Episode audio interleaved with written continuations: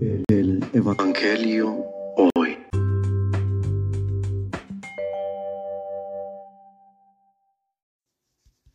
Del Santo Evangelio según San Marcos. En aquel tiempo Jesús llamó de nuevo a la gente y les dijo, Escúchenme todos y entiéndanme. Nada que entre de fuera puede manchar al hombre. Lo que sí lo mancha es lo que sale de dentro.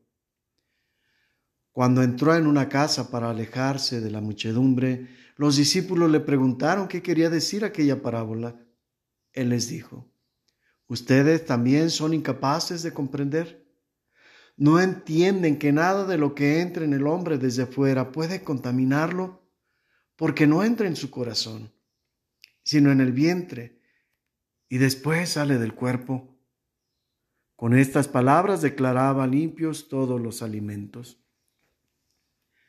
Luego agregó, lo que sí mancha al hombre es lo que sale de dentro, porque del corazón del hombre salen las intenciones malas, las fornicaciones, los robos, los homicidios, los adulterios, las codicias, las injusticias, los fraudes, el desenfreno, las envidias, la difamación, el orgullo y la frivolidad. Todas estas maldades salen de dentro y manchan al hombre. Palabra del Señor.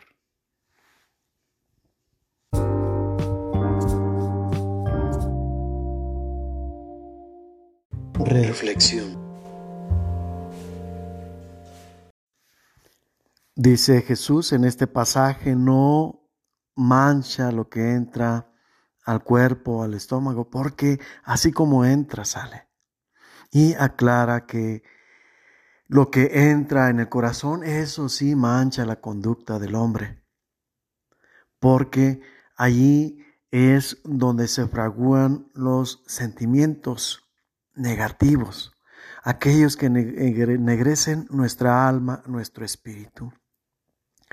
Pero también es cierto que en el corazón es donde guardamos los buenos sentimientos, aquellos que conducen nuestro espíritu hacia el destino que Jesús nos invita a compartir con Él.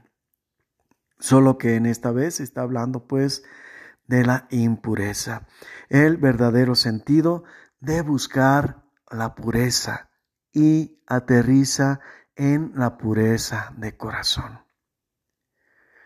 Tomando esto como una analogía, es decir, como algo que por la similitud con la vida podemos llevar a cabo en otro ámbito. Es decir, lo podemos entrar en este caso al corazón. También lo que entra en el corazón va a depender de nuestra voluntad y de nuestra intención. Y de esa manera también lo que sale de paso, así como entra a través de nuestros sentimientos, a través de, ¿por qué no decirlo también, de nuestros sentidos, del oído, a veces de la vista, lo que vemos, lo que escuchamos, lo que nos dicen, las ofensas que nos dirigen, los gestos que hacen en contra de nuestra persona. De nosotros va a depender si lo almacenamos en el corazón o si le damos salida. Cuando sufrimos algún tipo de ofensa por el medio que sea, o en la situación en la que encontremos que siempre va a ser diversa, quedémonos con la invitación de Jesús que hay que buscar más bien razones para evitar que esos sentimientos se alberguen en nuestro corazón.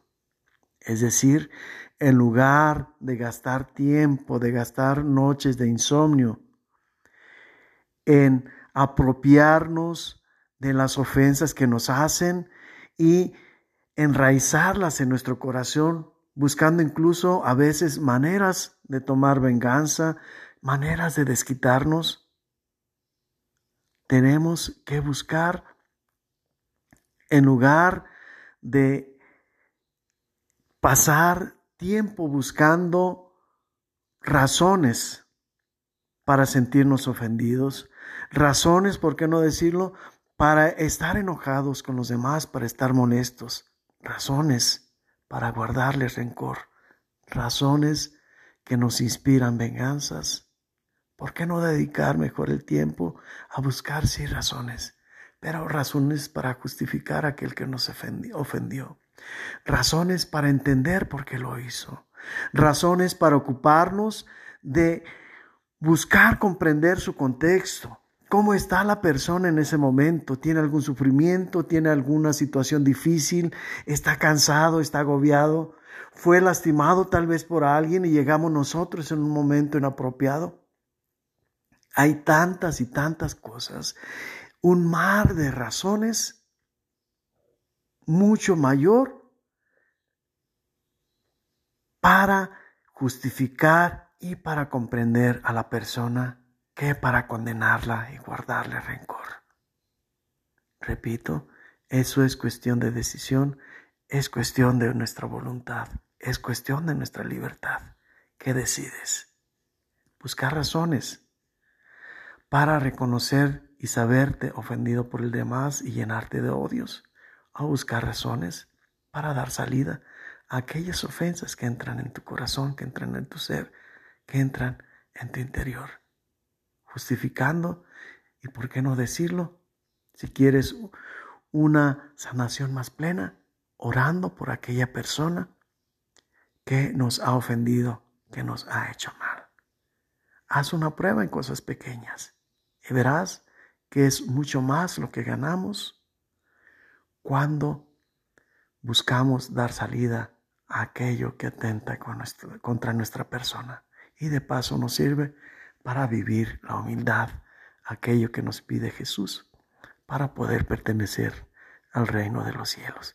Que este sea tu boleto de entrada, que este sea tu pasaje para ir directo a donde Jesús nos invita a permanecer después de este paraje que es esta vida.